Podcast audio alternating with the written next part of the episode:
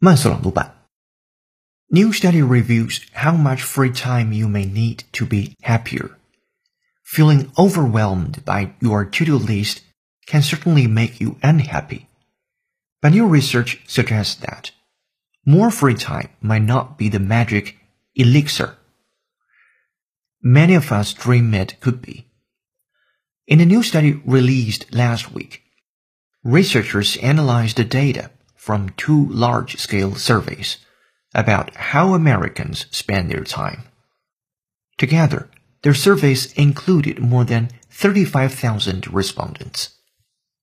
The researchers found that people with more free time generally had higher levels of subjective well-being, but not up to a point.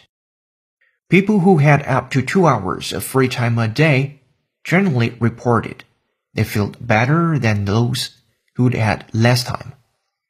But people who had five or more hours of free time a day generally said they felt worse.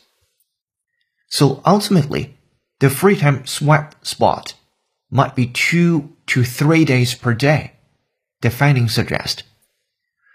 Well, too little time is bad.